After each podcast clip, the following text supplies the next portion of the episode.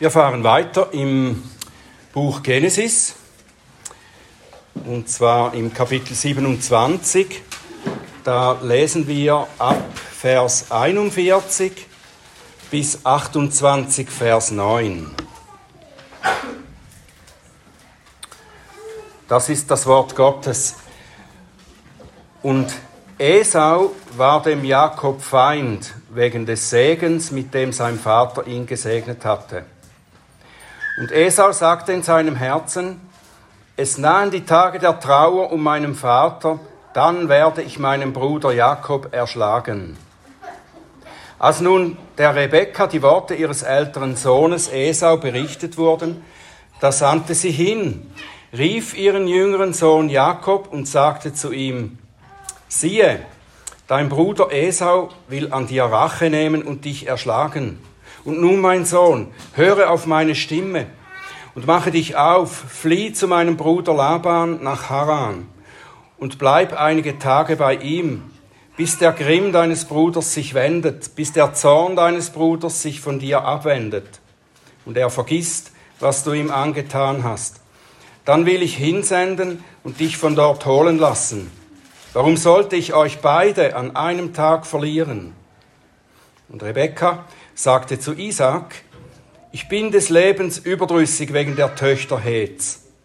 Wenn Jakob auch eine Frau wie diese nimmt, von den Töchtern Heths, von den Töchtern des Landes, was sollte mir dann noch das Leben? Da rief Isaac den Jakob und segnete ihn. Und er befahl ihm und sagte ihm, Nimm dir nicht eine Frau von den Töchtern Kanaans. Mache dich auf, geh nach Padan Aram zum Haus Betuels, des Vaters deiner Mutter, und nimm dir von dort eine Frau von den Töchtern Labans, des Bruders deiner Mutter. Gott der Allmächtige segne dich und mache dich fruchtbar und vermehre dich, dass du zu einer Schar von Völkern werdest und ergebe dir den Segen Abrahams, dir und deiner Nachkommenschaft mit dir, damit du das Land deiner Fremdlingschaft, das Gott dem Abraham gegeben hast, in Besitz nehmest.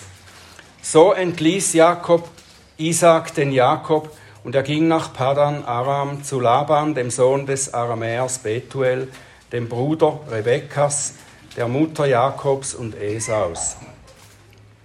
Und als Esau sah, dass Isaac den Jakob gesegnet und ihn nach Padan Aram entlassen hatte, sich von dort eine Frau zu nehmen, indem er ihn segnete und ihm gebot, nimm ja nicht eine Frau von den Töchtern Kanaans, und dass Jakob seinem Vater und seiner Mutter gehorchte und nach Padan Aram ging, da sah Esau, dass die Töchter Kanaans übel waren in den Augen seines Vaters Isaac.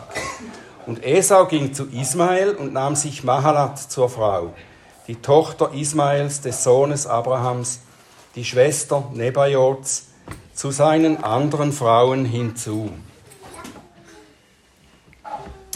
Lieber Vater im Himmel, hab Dank für dein gutes Wort. Hab Dank, Herr, dass du uns belehrst, dass du uns hilfst, dich besser zu erkennen. Schenk, Herr, dass wir durch dein Wort erbaut werden und dir näher kommen Gib du, Herr, dass wir dich in deiner Herrlichkeit sehen. Öffne du meine Lippen, dass sie deinen Ruhm verkünden. Amen.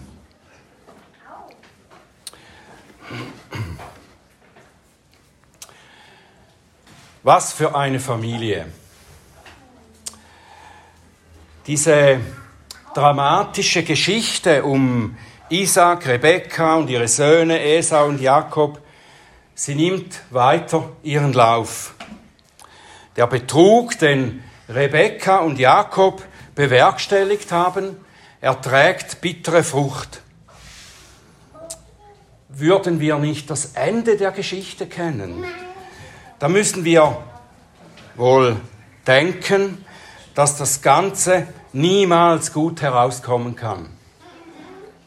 Diese Menschen dieser Familie, die tun alles, um Gottes gute Absicht mit ihnen zu vereiteln.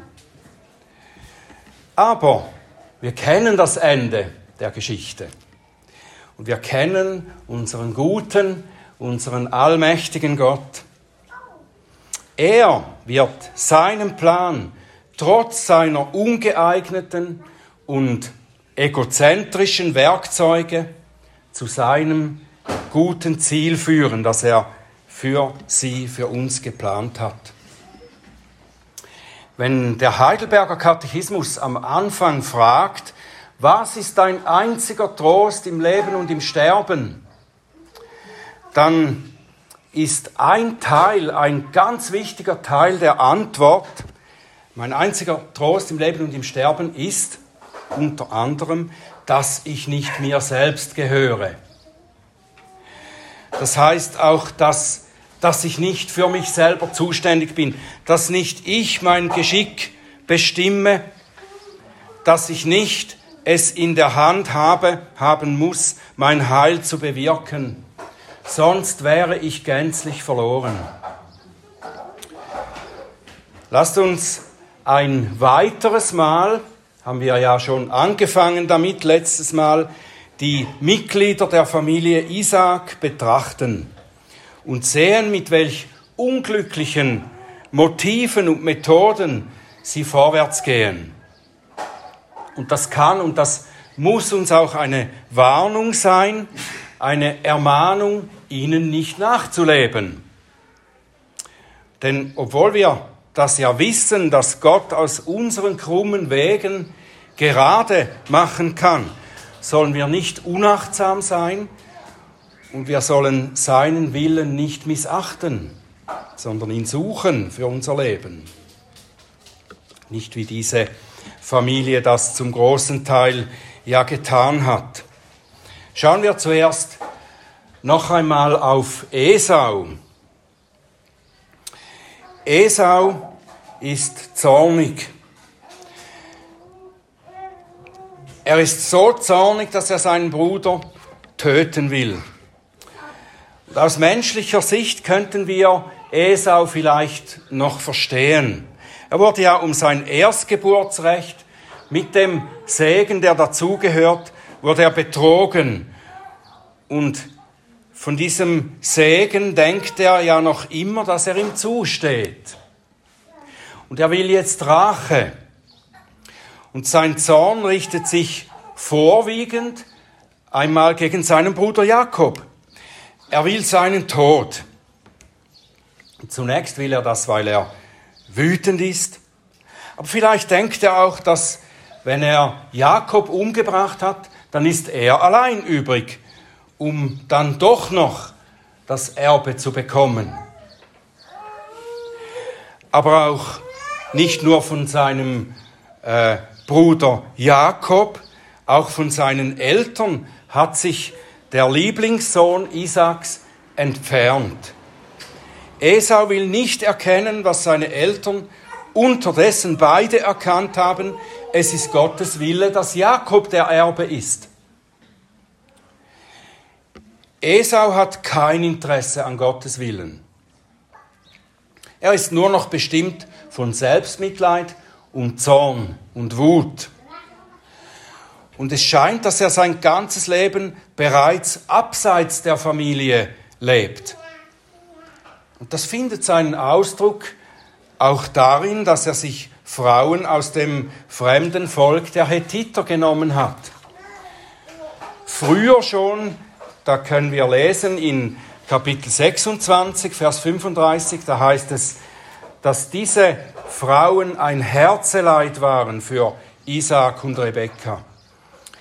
Und dann haben wir jetzt gelesen in 27, Vers 46, dass Rebekka sogar sagt, dass ihr das Leben verleidet ist, wegen dieser beiden Hethiter-Töchter. Für Isaac war klar, dass es gegen Gottes Wille ist, seinen Söhnen Frauen aus den fremden Völkern zu nehmen. Sein Vater Abraham hat ihn diesbezüglich ja schon belehrt und hat auch gesandt, dass er eine Frau aus der Heimat bekommt, eine Frau aus dem eigenen Volk. Ob Isaac seinem Sohn, seinem Lieblingssohn Esau in dieser Sache das nicht deutlich genug gesagt hat, dass das falsch ist, das können wir nicht mit Sicherheit sagen.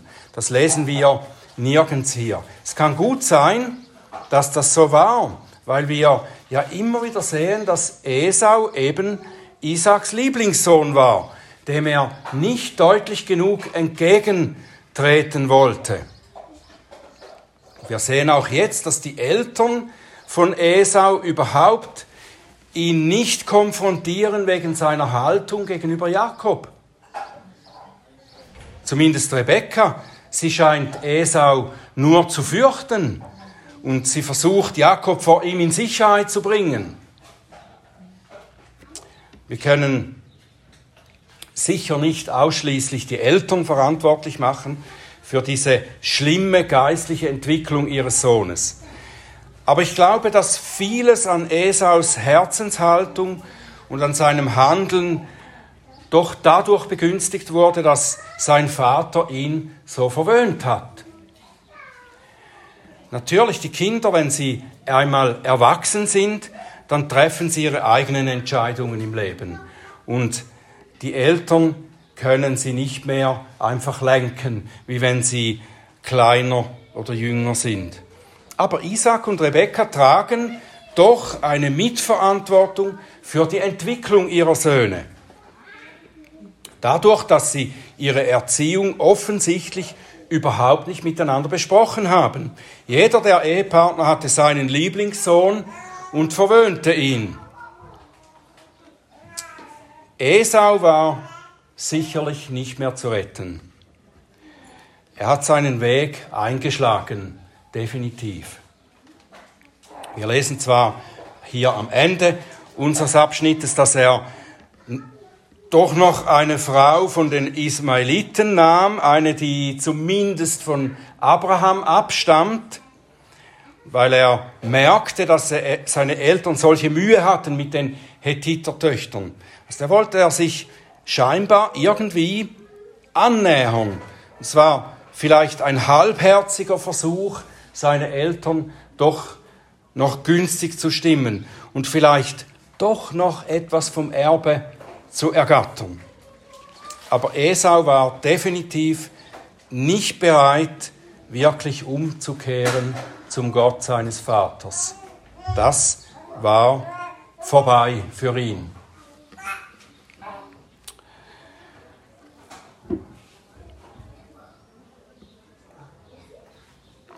Auch Jakob ist noch nicht so weit. Er wird viel später wird er dann noch zu einem Mann Gottes werden. Im Moment sieht man nicht viel davon.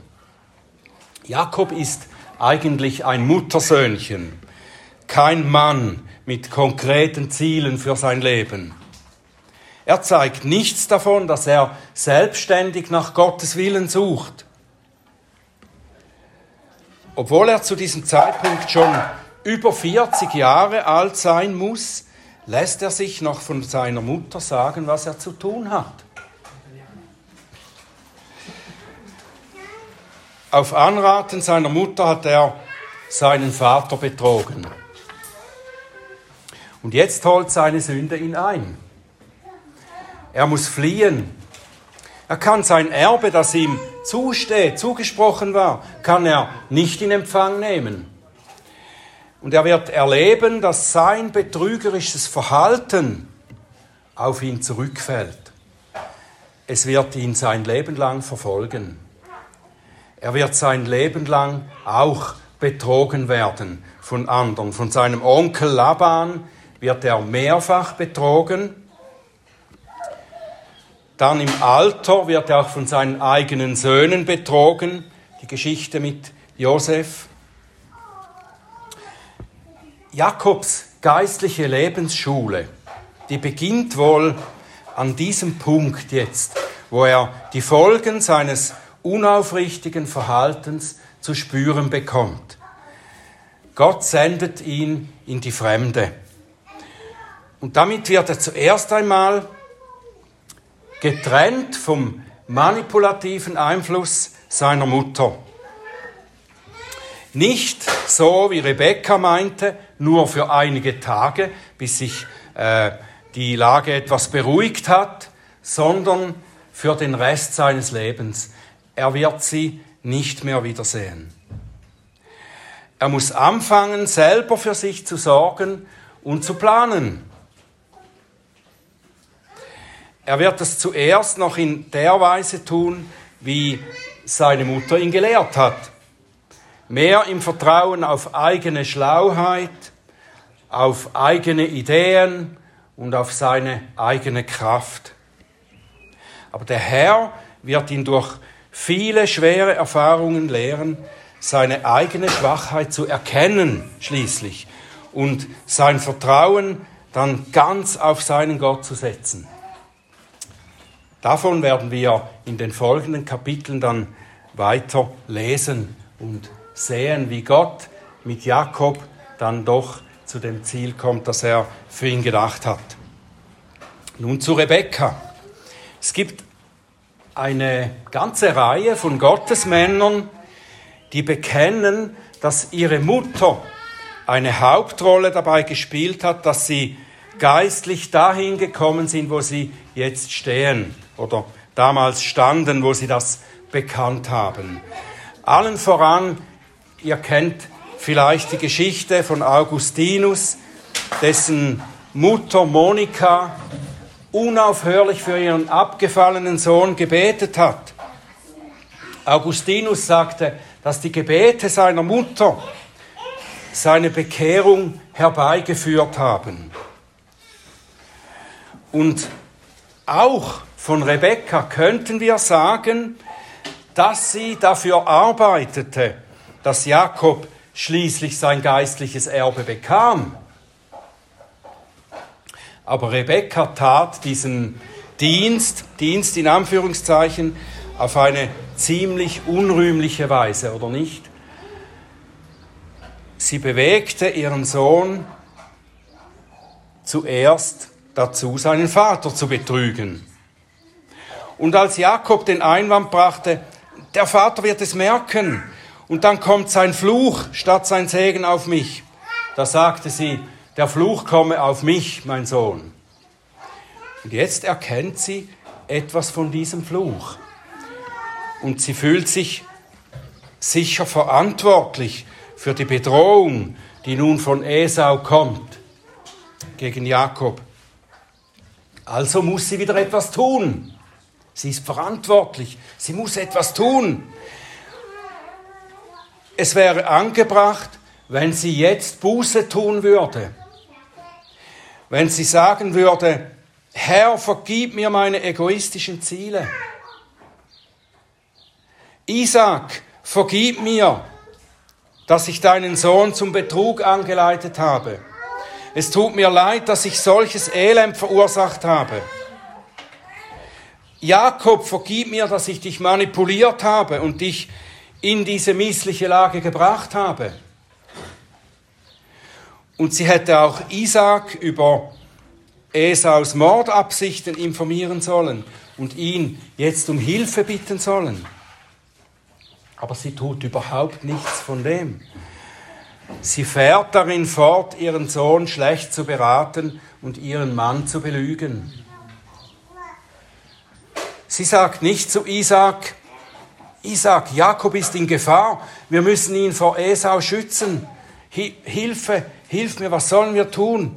Nein, sie schiebt ein frommes Argument vor. Und sie sagt, um Jakob aus der Schusslinie zu nehmen, sagt sie, etwas sehr Frommes zu ihrem Mann Isaac. Sie will sicher das auch, dass Jakob nicht eine Frau aus dem Volk rundherum bekommt, sondern eine Frau aus dem eigenen Volk, so wie Esau. Aber ihr erstes Anliegen ist ein anderes. Das sagt sie Isaac nicht. In ihrer Schlauheit denkt sie wohl, dass Isaac am besten auf das Argument mit den fremden Frauen anspricht. Also sagt sie ihm das. Und sie täuscht ihn über ihre wahre Motivation. Rebekka ist eigentlich eine traurige Gestalt. Sie scheint noch keinerlei Einsicht in ihre falsche Motivation zu haben und sie tut nicht Buße. Sie geht immer weiter mit diesen äh, Halbwahrheiten und betrügerischen Dingen. Sie sagt zu Jakob, sie wolle nicht ihre beiden Söhne an einem Tag verlieren. Aber tatsächlich passiert das. Sie sieht Jakob heute zum letzten Mal. Und sie stirbt später, ohne dass sie die Versöhnung ihrer beiden Söhne erleben durfte. Sie arbeitet eigentlich die ganze Zeit für sich selbst. Ihre Liebe zu Jakob, das war mehr Eigenliebe. Sie wollte, dass Jakob das Ziel erreicht, das sie für ihn gedacht hat. Und dazu benutzte und manipulierte sie ihn.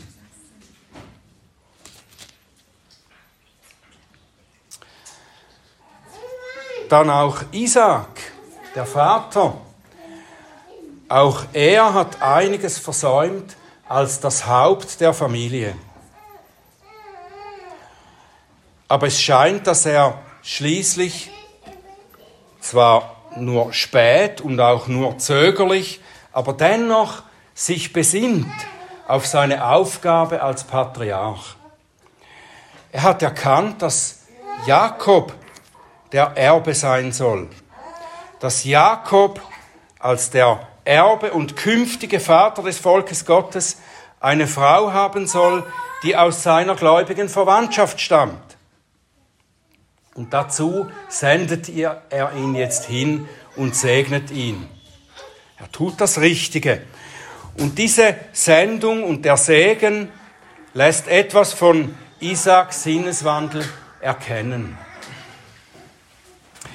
Isaac sendet Jakob an den Ort, von wo auch sein Vater Abraham ihm seine Frau zu ihm führen ließ. Isaac übernimmt jetzt das Vorbild seines gläubigen Vaters. Und somit trägt er das verheißene Erbe weiter. Und dann beginnt er seinen Segen so. Er sagt zu Jakob, Gott der Allmächtige, im Hebräischen El Shaddai, segne dich. Gott der Allmächtige segne dich. Und dieser Name Gottes, El Shaddai, das ist der gleiche Name Gottes, mit dem der Herr sich Abraham vorstellte, als er ihm im Alter von 99 Jahren bestätigte, dass er von Sarah einen Sohn bekommen soll. Das für Menschen Unmögliche, von einer unfruchtbaren Frau einen Sohn zu bekommen oder ein Kind zu bekommen, das versprach der Gott, der sich als der Allmächtige bezeichnete. Und ich bin sicher, das ist kein Zufall, dass Isaac jetzt ausgerechnet diesen Gottesnamen verwendet, wenn er Jakob segnet. Isaac sagt, der allmächtige Gott, der meine unfruchtbare Mutter fruchtbar machte, soll nun auch dich fruchtbar machen. Und er sagt noch mehr. Der Allmächtige soll Jakob so fruchtbar machen, in der Weise fruchtbar machen, dass er zu einer Schar von Völkern werde. Und das Wort, das hier gebraucht wird, das äh, in der Elberfelder mit Schar übersetzt ist, das redet nicht nur von einer unzählbaren Schar von Völkern. Das hebräische Wort, das hier benutzt wird, das ist Kahal und das kann einerseits auch mit Gemeinschaft übersetzt werden. Es betont aber noch mehr, es bezeichnet die Bedeutung der Berufung dieser Gemeinschaft.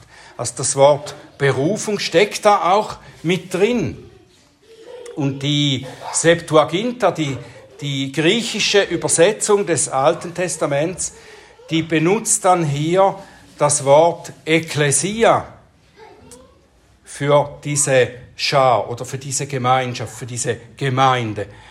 Das Wort Ekklesia, das dann im Neuen Testament ja auch für die Kirche Christi benutzt wird.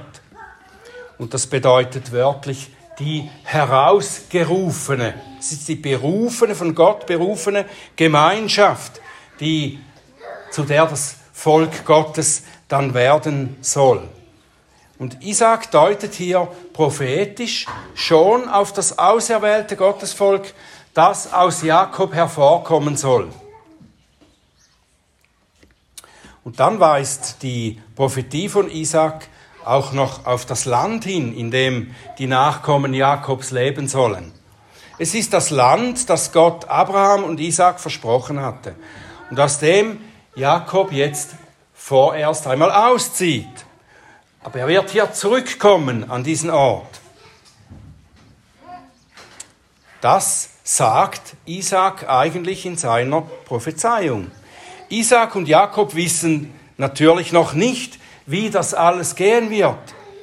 Was Jakob unterwegs in den kommenden 20 Jahren, bis er zurückkommt, was ihm da alles begegnen wird und wie er zu einem veränderten Mann werden wird und dann schließlich die versöhnten Brüder Esau und Jakob ihren Vater gemeinsam begraben werden.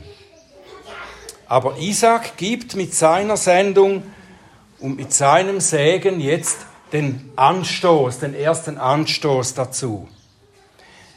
Er hat, so könnten wir sagen, auf seinem Sterbebett noch eine Rückbesinnung auf Gottes Absicht mit seinen Nachkommen erfahren. Über allem, über allem, was in dieser Familie und durch ihre Mitglieder geschehen ist, steht wieder dieselbe Wahrheit, wie wir das letzte Mal schon festgestellt, festgestellt haben. Gottes Wille geschieht. Alle Mitglieder der Familie haben dazu beigetragen, dass Jakob schließlich auszieht nach Padan Aram, dort seine Frau findet und zu dem großen auserwählten Volk wird, das im verheißenen Land leben wird. Alle Mitglieder dieser Familie haben dazu beigetragen. Ist das nicht erstaunlich? Der gottlose Esau, der seinen Bruder ermorden will, hat zur Erfüllung von Gottes Plan beigetragen. Der ziellose Jakob, der sich von seiner manipulativen Mutter steuern ließ, hat zur Erfüllung von Gottes Plan beigetragen. Die Regisseurin Rebecca, die ihren Sohn und ihren Mann für ihre eigenen Ziele benutzte, hat zur Erfüllung von Gottes Plan beigetragen. Und Isaac, der erst am Ende seines Lebens seine Position als Haupt wieder eingenommen hat, hat zur Erfüllung von Gottes Plan beigetragen. Wenn ich über diese Familie nachgedacht habe in der Vorbereitung, dann musste ich immer wieder denken, was für katastrophale Zustände herrschen hier. Und wie Charles Spurgeon einmal sagte, wenn wir Gläubigen unser Heil verlieren könnten, dann würde jeder von uns es verlieren. Und ich würde dazu noch eine Ergänzung anfügen. Wenn wir Menschen Gottes Plan vereiteln könnten, dann würden wir es garantiert tun. Aber Gott ist Gott. Er benutzt uns schwache Geschöpfe die durch die Sünde Adams so verdorben sind, dass wir alle nicht mehr fähig sind, irgendetwas Gutes zu unserem Heil beizutragen. Gott lässt unser verkehrtes Handeln in seine Pläne so einfließen, dass es am Ende nach seinem gnädigen Willen und zu unserem Heil und zu seiner Verherrlichung herauskommt. Und das ist eine gewaltige Ermutigung, nicht wahr? Es darf aber auf der anderen Seite uns nicht dahin bringen, dass wir nicht mehr der Heiligkeit, der Heiligung nachjagen, ohne die niemand den Herrn sehen wird. Der Apostel Paulus schreibt im Römerbrief mehr als einmal, Römer 3, 8, sollen wir es etwa so machen, wie wir verlästert werden und wie einige sagen, dass wir sprechen, lasst uns das Böse tun, damit das Gute komme. Deren Gericht ist gerecht. Oder in Kapitel 6, was sollen wir nun sagen? Sollten wir in der Sünde verharren, damit die Gnade überströme? Das sei ferne. Wir, die wir der Sünde gestorben sind, wie sollten wir noch in ihr leben? Oder wisst ihr nicht, dass wir, so viele auf Christus Jesus getauft wurden, auf seinen Tod getauft worden sind? So sind wir nun mit ihm begraben worden durch die Taufe in den Tod, damit, wie Christus aus den Toten auferweckt worden ist, durch die Herrlichkeit des Vaters, so auch wir in Neuheit des Lebens wandeln. Ja, dass Gott mit uns gnädig ist und uns trotz unserer Sünde Gutes gibt, das soll uns nicht nachlässig werden lassen. Die Sünden von Isaac, Rebekka, Esau und Jakob sind eine Herausforderung für den heiligen Gott. Sie beleidigen ihn und er lässt sie ihnen nicht durchgehen und sie tragen auch die Folgen davon und die Strafen dafür. Jedes Mitglied dieser Familie trägt schwer an den Folgen seiner Sünde, auch wenn sie durch Gottes Gnade an sein Ziel kommen, aber sie tragen schwer an den Folgen ihres Ungehorsams. Wir sollten über die übergroße Gnade Gottes staunen und wir sollten gleichzeitig erschrecken und gewarnt sein durch die üblen Herzenshaltungen dieser Menschen. Gott wird uns trotz unserer Schwachheit und Sünden im Heil bewahren. Aber sein Wille ist, dass wir nicht in der Sünde verharren, sondern dass wir seiner Heiligkeit nachjagen. So wie der Apostel auch sagt in Philipper 2, Vers 15, 12 bis 15. Daher, meine Geliebten, wie ihr alle Zeit gehorsam gewesen seid, nicht nur in meiner Gegenwart, sondern jetzt noch viel mehr in meiner Abwesenheit, bewirkt euer Heil mit Furcht und Zittern oder vollendet euer Heil mit Furcht und Zittern. Denn Gott ist es, der in euch wirkt, sowohl das Wollen als auch das Wirken zu seinem Wohlgefallen. Tut alles ohne Muren und Zweifel, dass ihr tadellos und lauter seid, unbescholtene Kinder Gottes inmitten eines verdrehten und verkehrten Geschlechts, unter denen ihr leuchtet wie Himmelslichter in der Welt. Lasst uns dem nachjagen. Amen.